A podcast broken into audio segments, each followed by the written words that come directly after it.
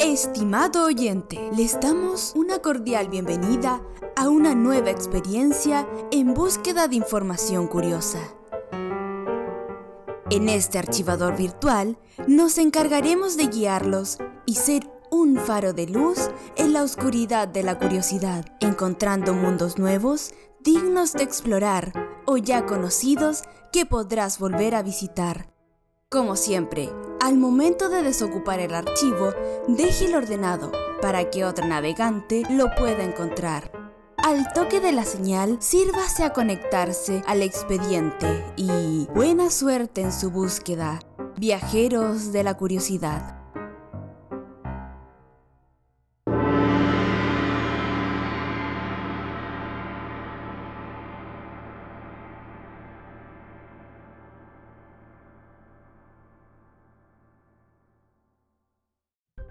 En la antigüedad, un gran número de bestias, dragones y seres que en la actualidad solo son una fantasía, estaban en la mente de las personas que habitaron la edad antigua del mundo. Entre ellos destacan bestias que dominaban los cielos, tanto por su poder como el respeto que se le tenían.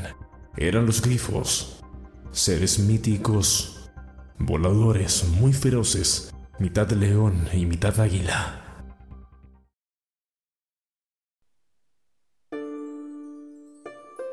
Archivo número 12. El grifo. Advertencia. Este archivo está basado en datos de Ardabor, páginas relacionadas con la antigüedad y datos investigados en Internet sobre la heráldica de Stephen Frey, pero las teorías y conclusiones son de carácter personal, así que deben ser usadas con discreción.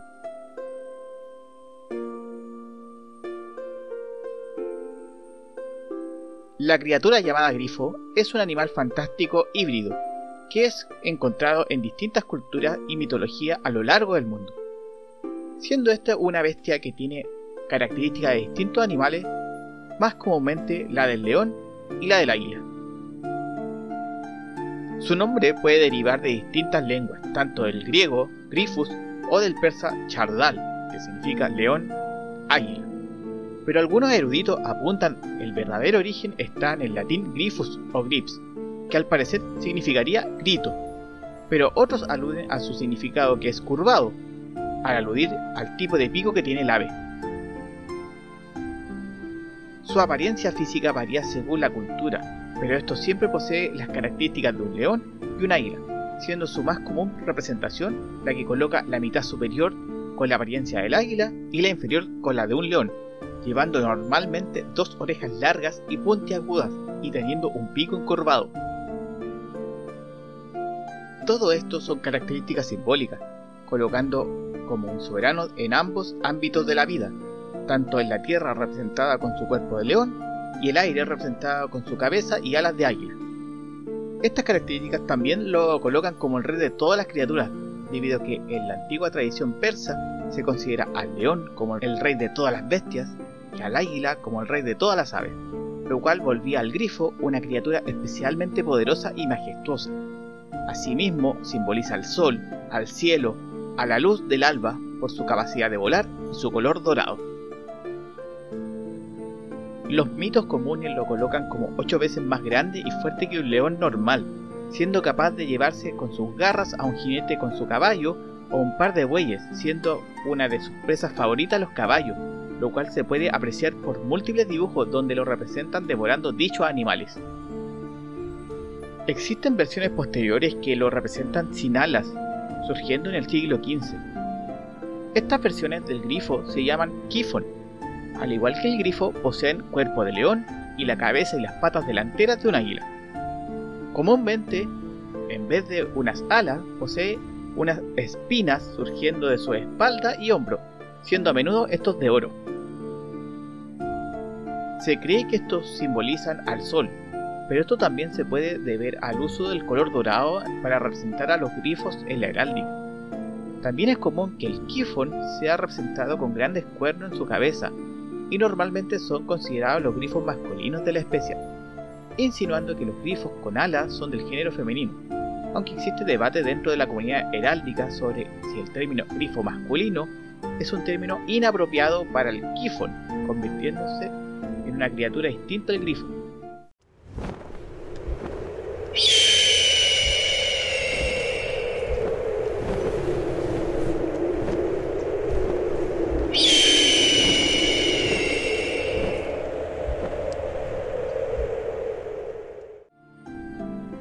Este animal fantástico se representaba de diferentes formas en el arte de los pueblos antiguos y su mito también varía. Los caldeos, pueblo que habitaba las regiones de Mesopotamia, dieron al grifo una forma de león alado con patas traseras y cola de águila o de reptil, y normalmente era representado en sus figuras artísticas tanto apoyados por sus patas traseras como las fauces abiertas con la actitud de ataque se cree que la representación de un demonio maligno, enemigo de los hombres así como de los dioses y héroes. En Asiria tuvo que haber tenido el mismo significado, ya que se le muestra comúnmente peleando contra los dioses, y es en Asiria donde se le representa muchas veces con cabeza de león, aunque existen relieves que lo dibujan con cabeza de águila llevando una cresta. Existen antiguos retratos persas y griegos que se puede ver al grifo con cabeza de león, llevando cuernos, pero durante el arcaísmo griego esta figura no duró. En su lugar prevaleció la de la cabeza de águila, fue la figura más propagada por el arte helénico y por lo tanto más conocida y clásica. En la mitología iraní, el grifo se le denominaba Chirdal, y estos fueron utilizados en el arte desde el segundo milenio antes de Cristo, apareciendo en sellos cilíndricos. Los egipcios poseían su propia versión del grifo llamado Axes, el cual poseía cuerpo de león y cabeza y alas de halcón, similar al dios Horus, estando estos grifos relacionados con los dioses, por lo que eran alabados por los egipcios. A veces llevaban una cresta y se encontraban relacionadas con los Hierakonsi, siendo este el nombre que le dio Heródoto a estas criaturas, aunque muchas veces son considerados más como una esfinge que como un grifo en sí. Siendo la única diferencia entre los dos que este último no posee alas, los egipcios veían al grifo como un fiel guardián de tesoro, existiendo variados pueblos posteriores que lo siguieron utilizando como un guardián. En Grecia no eran vistos como un demonio malvado como lo habían hecho los pueblos de Mesopotamia y Persia, al menos antes del siglo VI a.C. Hesiodo es el primer griego que hace mención a la criatura. Después de él, Aristeo lo menciona fuertemente en su poema sobre los arismaspos, siendo este un pueblo fantástico de un solo ojo, parecido a los cíclopes, que habitaban más allá de la tierra de Isidones. Luego Heródoto vuelve a mencionar en el mismo escenario que Aristeo, siendo los grifos los seres que continuamente estaban en guerra contra los arismaspos, disputándose el oro que se encontraba en las regiones septentrionales de Europa. Debido a esta leyenda se le empezó a relacionar con el preciado metal, transformándolos en los guardianos de este, Luego la leyenda se alteró y se le hizo guardianes de las riquezas subterráneas, fuera la que fuese. También en mito griego se le describe despidiendo una luz dorada, pudiendo ser resultado de la relación con el oro y el dios del sol Apolo Liberbore, quien había ido en búsqueda de estas bestias y había llegado exitosamente cabalgando en una de ellas. Y algunas historias explican que fue el mismo dios que les ordenó vigilar y proteger sus tesoros de los arismaspos. Su parte, el imperio Aquemenidas, siendo este el primer y el más extenso imperio persa, consideraba al grifo como el protector del mal, la brujería y las calumnias secretas. En las culturas hebreas existe casos donde ocupan al grifo colocándolo como un vigilante de los senderos de la salvación, apareciendo a veces al lado del árbol de la vida.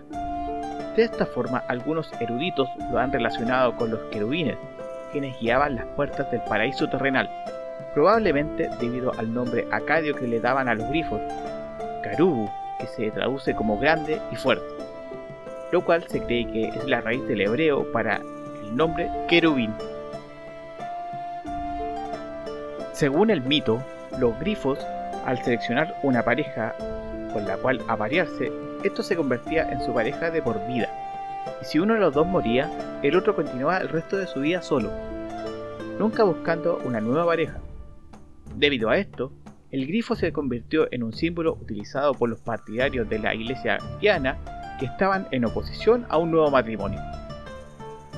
También, al ser una imagen de un animal tan poderoso, al unir lo aéreo con lo terrestre, en otras palabras, lo espiritual con lo material, la iglesia también lo utilizó como un símbolo para representar al Hijo de Dios, Jesús de Nazaret, que a la vez era humano y divino, por lo cual se puede encontrar grifos esculpidos en algunas iglesias cristianas. Según el nuevo diccionario de la heráldica de Stefan Fryer, se creía que la garra de un grifo tenía propiedades medicinales, que una de sus plumas podía devolver la vista a los ciegos. Los cáliz hechos de garra y huevos de grifo eran muy apreciados en los tribunales europeos. En la India también existía el mito sobre el grifo, contándose que se encargaban de velar por el oro en los desiertos del norte del país. La razón de esta vigilancia pudo haber sido para proteger sus crías, explicándose que estos hacían sus nidos en las montañas en las cuales se extraía el preciado metal, incluso contándose que tenían un instinto o una habilidad para detectar el oro, acostumbrándose a reinar con pepitas de oro sus nidos. Si bien existen mitos y leyendas de la criatura, su principal razón de ser es simbólica, siendo una de las bestias fantásticas más utilizadas en el ámbito de la pintura, relacionadas con la velocidad, la fuerza e la inteligencia. Los grifos fueron inmortalizados por el arte de la India, Roma, Grecia, Persia, Bizancio y otras culturas para más adelante ser utilizados por el arte gótico, adoptando por un simbolismo cristiano, existiendo en muchas catedrales, por ejemplo la de Notre Dame en París. En el Renacimiento se empleó al grifo junto con la quimera como meros adornos, figurando en muchos yelmos de guerra en la Edad Media, ya que el grifo pasó a ser un símbolo de coraje, y también apareciendo muchos blasones de muchas familias de alta cuna, transformándose en una de las bestias fantásticas utilizadas por los caballeros y nobles durante este tiempo, solo comparándose con seres como dragones y unicornios.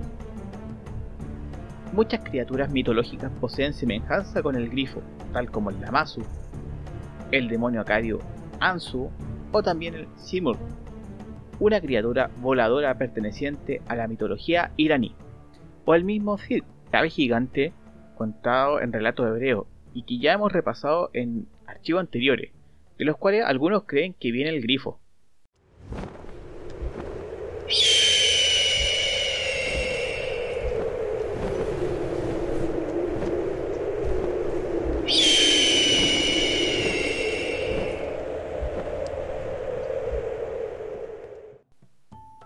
Lo que sí sabemos es de cierta criatura que desciende del grifo, siendo esto el hipogrifo.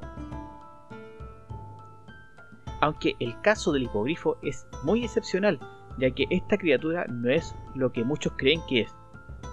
Su nombre viene del italiano hipogrifo, nombre empleado por Ariosto en 1516. A su vez, viene de la palabra griega hippos, que se traduce como caballo, y del latín grip o Grifus, lo cual designa al otro animal fantástico del cual desciende. Este nombre fue adoptado por el idioma inglés bajo la adaptación de Hippogriff, un poco antes de 1615. El origen de esta criatura se remonta al poema latino de Virgilio, lo cual lo menciona por primera vez en sus Eclogias, pero será recién definido en la obra de Ludovico Ariosto el Orlando Furioso, a principios del siglo XVI. Este es un poema épico de caballería en donde se describe al hipogrifo como una montura fantástica nacida del apareamiento entre una yegua y un grifo. Extremadamente rápido y pudiendo volar alrededor del mundo, echaba fuego por la boca y la nariz, siendo montado por magos y nobles héroes como el paladín Orlando, que liberó a la bella Angélica sobre su lomo. Símbolo de impulsos incontrolados, el hipogrifo los lleva hasta la luna. Fue el éxito de este poema lo que llevó al hipogrifo a ser usado por otros autores y se transformaría en una figura muy querida por los artistas. Y por todo esto, el hipogrifo no es una criatura mitológica, es una bestia literaria ficticia. Aunque algunos creen que su origen debe venir de algún mito, pero tal leyenda nunca se ha encontrado. Otro caso de una bestia inventada, inspirada en el grifo, es el Opinicus, que es descrito como un grifo que posee además características del camello. El Opinicus es clasificado como un subtipo de grifo, exclusivo de la heráldica.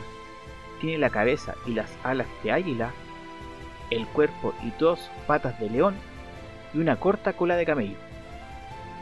Hay otras representaciones que lo colocan con cuello de camello, aunque este sigue cubierto de plumas de águila.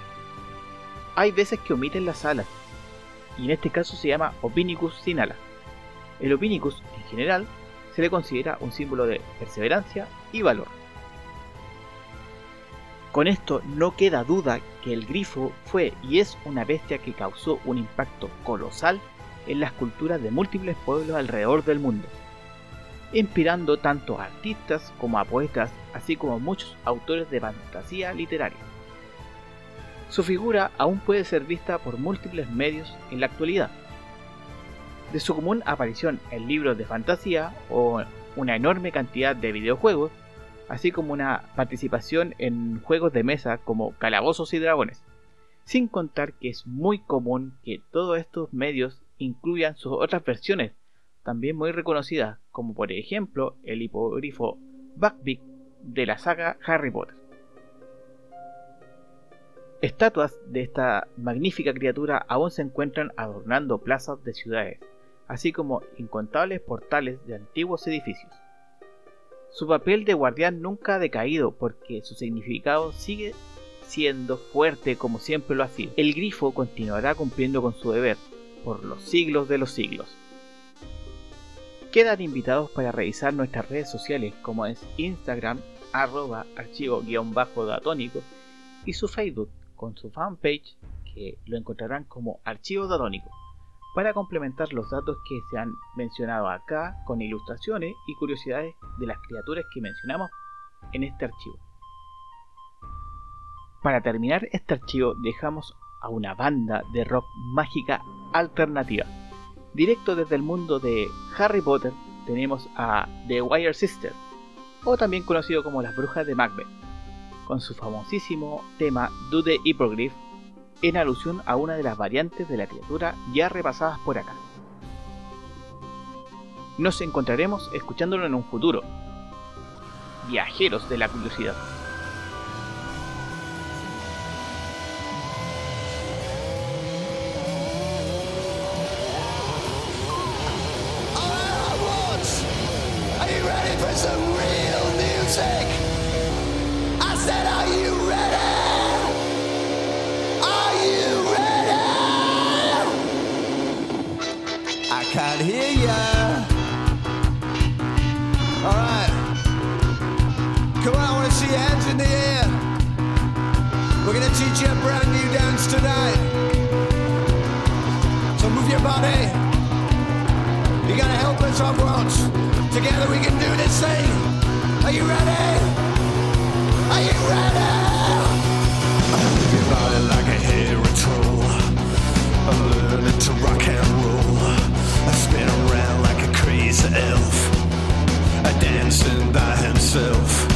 Boogie down